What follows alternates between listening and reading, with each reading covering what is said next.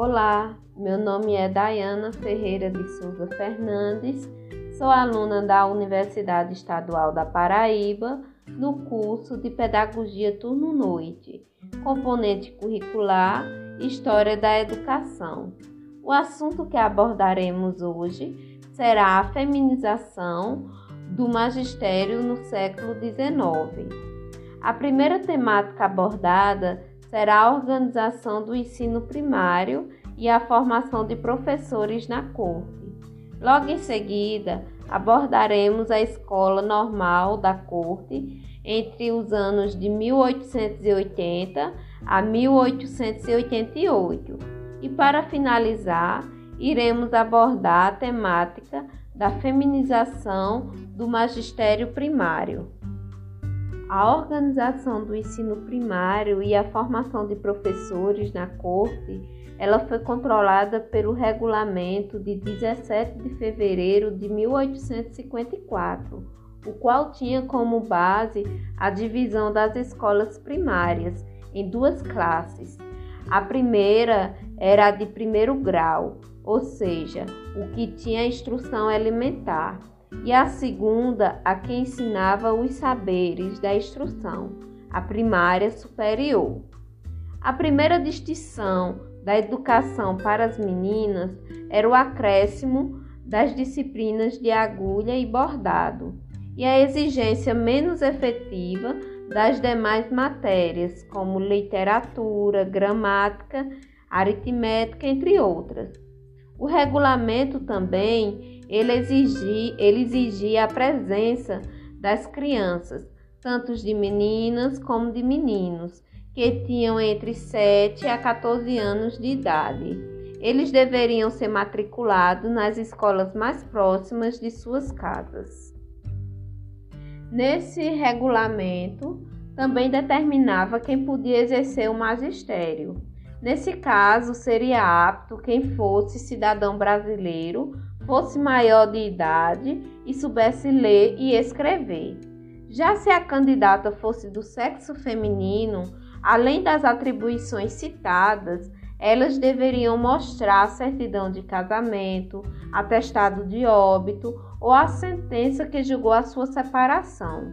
E quando a mulher era solteira, a idade para o exercício da profissão era de 25 anos. O regulamento também aprovava a formação de ajudantes.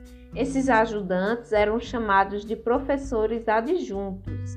Eles eram habilitados da seguinte maneira: tinham que comprovar, através de certidão de batismo, serem maiores de 12 anos. Tinham que mostrar aptidão em exames anuais para compor a classe.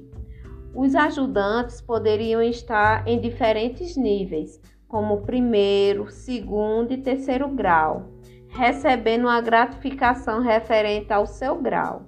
Após três anos como adjuntos e fossem maiores de 18 anos e tivessem dentro dos padrões, eles poderiam ser nomeados efetivamente para as cadeiras públicas. O modelo de formação de professores primários só exigia a noção de saber ler e escrever e ter uma boa moral, e essa formação permaneceu até 1879. Houve alguns debates sobre a qualificação dos professores, principalmente a partir da década de 1870. As ideias que foram apresentadas encontraram tanto apoio como oposição, de modo que favoreceram as discussões quanto ao desenvolvimento da instrução pública e ao modelo dos professores primários. Então, através do decreto de 19 de abril de 1879, foi estabelecida a Escola Normal da Corte, que reformava o ensino primário e secundário na corte e o superior em todo o império. Este decreto trouxe modificações na formação dos professores primários, que deveriam ser realizadas por escolas normais. Foi depois do regulamento que as instituições de ensino seriam acompanhados de perto pelo governo nos aspectos referentes à moralidade e higiene. Porém, não haveria mais a necessidade de pedir permissão para abrir escola na corte. Uma grande mudança foi concebido o ensino para ambos os sexos. As professoras foram autorizadas a lecionar meninas e meninos de até 10 anos de idade. Os argumentos que defendiam esta alteração era que os meninos poderiam acompanhar suas irmãs até a escola. Surgiu também o discurso que relacionava o magistério feminino com a maternidade, o que traria vantagens para a educação tanto dos meninos quanto das meninas. Então, agora que já abordamos a organização do ensino primário e a formação de professores da corte, neste instante vamos falar sobre a Escola Normal da Corte de 1880 até 1888. Depois da reforma feita pelo decreto de 6 de março de 1880, foi criada uma escola normal para ambos os sexos, que oferecia o ensino gratuito. Ela funcionaria no turno da tarde, a partir das 17 horas, até no máximo às 21 horas. No sexo feminino, as alunas deveriam ser maiores de 15 anos e no, sexo, e no sexo masculino de 16 anos. As disciplinas do curso eram divididas em sessões. Para se matricularem, os candidatos deveriam ter a idade mínima, ter boa moral e domínio dos conteúdos básicos. Apesar da escola ser para ambos os sexos, cada sexo era dividido por ala em salas separadas, aulas intercaladas e horários alternados. Quando essa separação não era possível por falta de espaço ou por falta de professores, ambos os sexos dividiam a mesma sala, mas com uma divisória separando os lados. Segundo o regulamento, seriam 19 disciplinas, divididas em seis sessões, mas na prática, observado pelo relatório anual trocado pelo diretor e o ministro do Império, devido aos fatores como falta de professores e professores substitutos, bem também como um espaço apropriado, algumas matérias não funcionavam, como por exemplo, para as meninas, a ginástica, para os meninos, a prática manual de ofício e para ambos os sexos, os princípios de lavouras e horticulturas. Fizeram com que algumas normas fossem criadas e culminou com o decreto de 1881.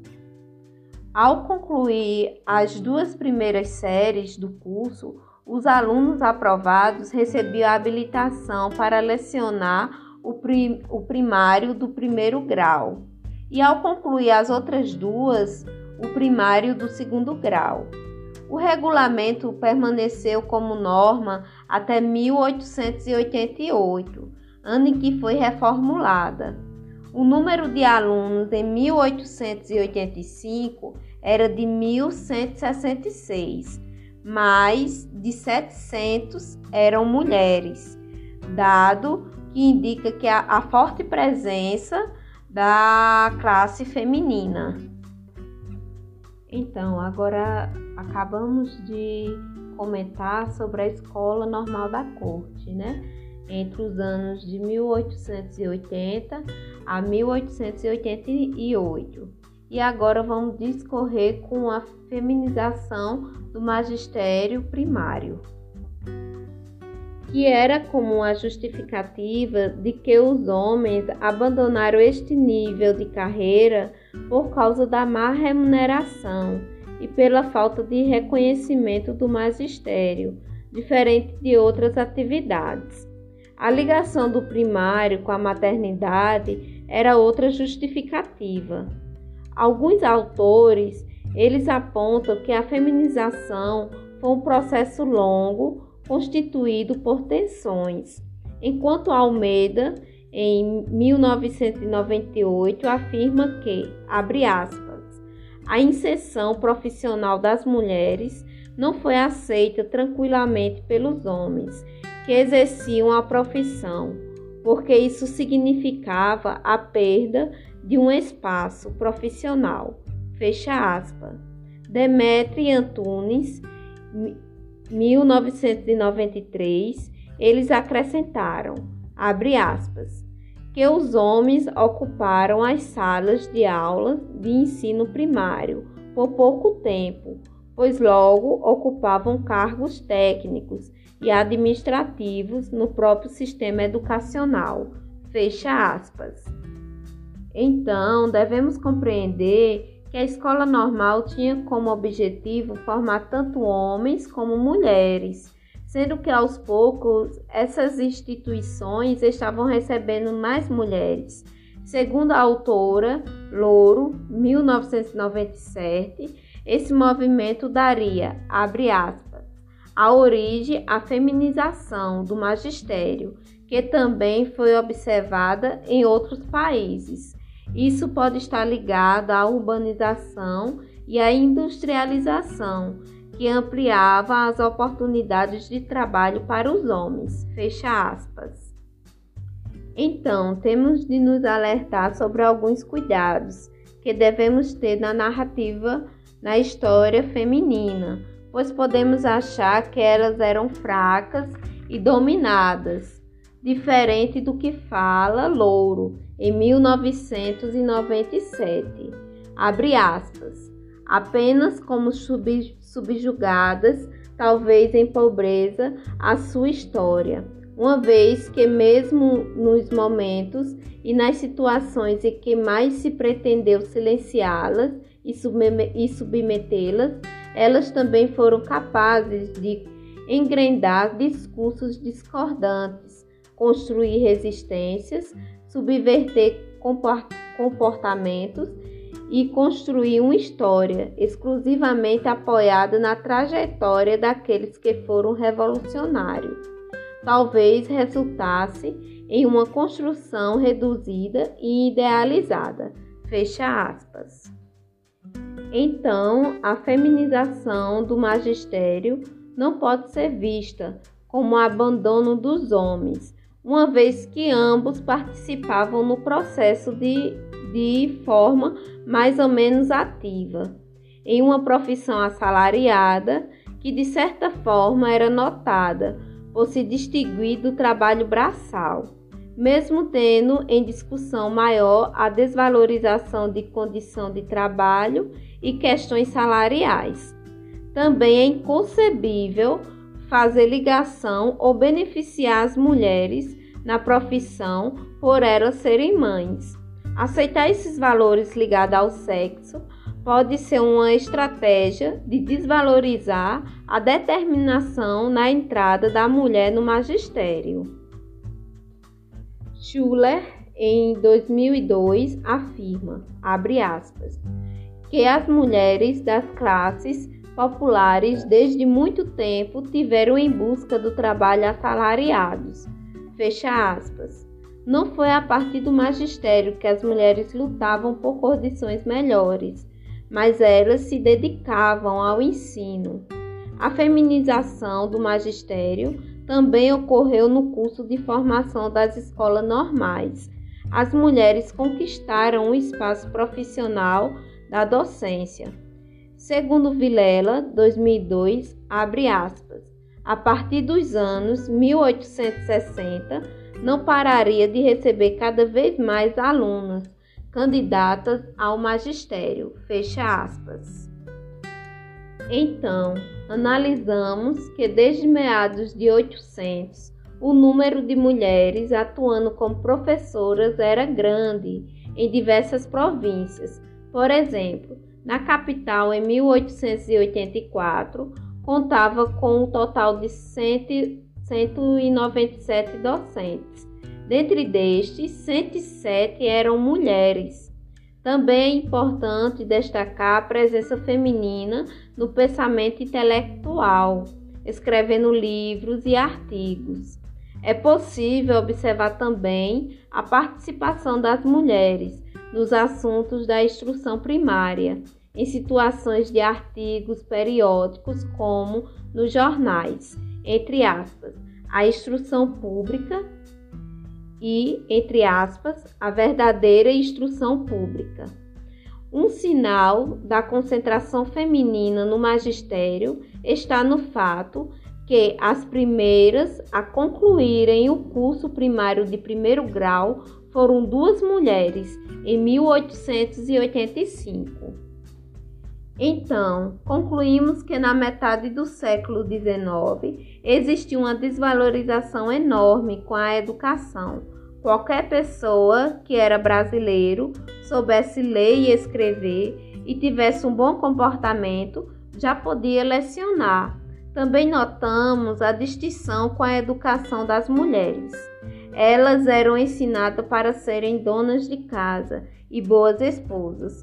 Quando a mulher conseguiu se inserir no magistério, tentaram desfazer o seu empenho e sua luta, por dizerem que elas exerciam esse cargo porque os homens não queriam, e a sensualidade feminina materna ajudava elas. Porém, ficou bem claro que as escolas normais foram feitas com o objetivo de ser composta por homens e mulheres, mas a classe feminina, com determinação, conseguiram ganhar o espaço. E isso não foi de uma do dia para a noite, teve um longo processo. Elas sempre lutavam para alcançar as condições melhores. Isso é bem visível na formação das duas alunas em 1885, fora todo o trabalho acadêmico e artigos que publicaram. Então, por fim, eu agradeço a todos que se disponibilizaram do seu tempo para o engajamento do conteúdo apresentado.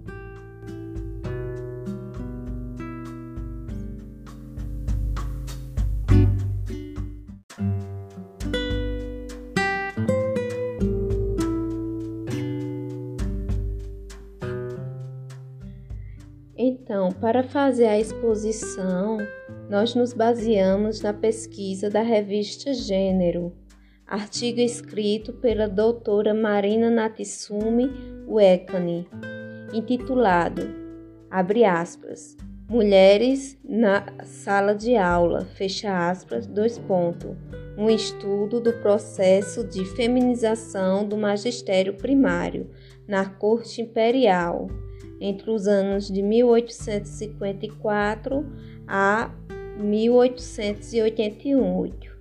Volume 11, número 1, ano de 2010. O assunto abordado se encontra entre as páginas 35 a 55, com o título A Feminização do Magistério no Século XIX.